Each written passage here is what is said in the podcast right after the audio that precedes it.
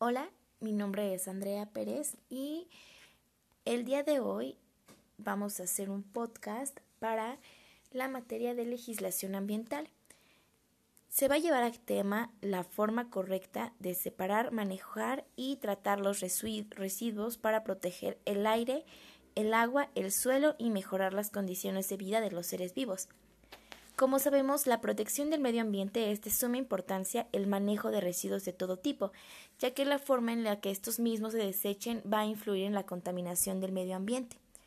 La elevada generación de residuos sólidos, comúnmente conocidos como basura, y su manejo inadecuado son uno de los grandes problemas ambientales y de salud, los cuales se han acentuado en los últimos años debido al aumento de la población y a los patrones de producción y consumo. Al intentar definir lo que es la basura, pensamos en al menos dos dimensiones vinculadas con lo anterior, como sigue. La primera no significa que la basura esté desposeída de valor, todo lo contrario, la mercancía que es basura posee una gran valoración social, económica y social, como lo habíamos mencionado con anterioridad, ya que la basura puede ser reutilizada y a veces se obtienen ciertos negocios de esta, de esta misma.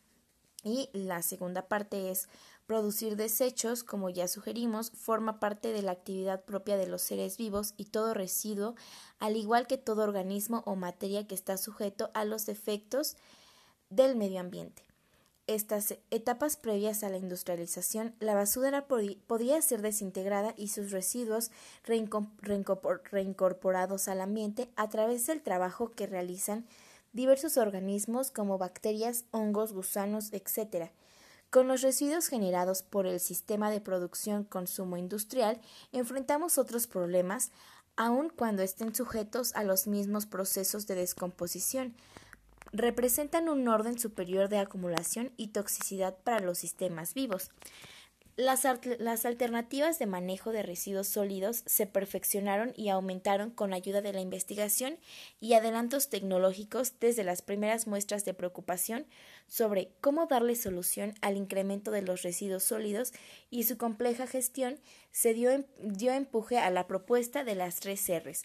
reducir, reutilizar y reciclar. Para poner en marcha los puntos se propuso una guía conocida como la jerarquía de, manejo de los residuos, que señala como punto de partida la minimización de residuos para proseguir con la reutilización, reutilización, el reciclaje y otras formas de tratamiento como el compostaje o la biodegradación, la recuperación de energía y como última parte la disposición final. En la década de 1990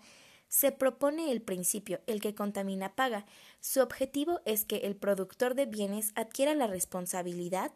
de los residuos que produce y de sus posibles efectos sobre el medio ambiente y paga los daños causados, aunque este principio podría ser premisible de la contaminación. Su intención es propiciar el, el, compromiso compartido que implica la generación de desechos y desalentar la contaminación provocada. En países de ingresos bajos, la situación es especialmente compleja. No solo se trata de la incapacidad técnica o la falta de presupuesto. Los gobiernos locales o municipales deben resolver problemas urgentes de urbanización, definir marcos legales apropiados y atender problemas de corrupción que utilizan el funcionamiento de,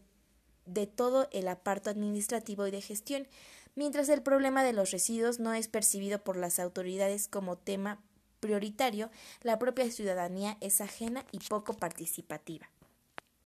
En México, aunque se han llevado a cabo distintos programas y proyectos para consumir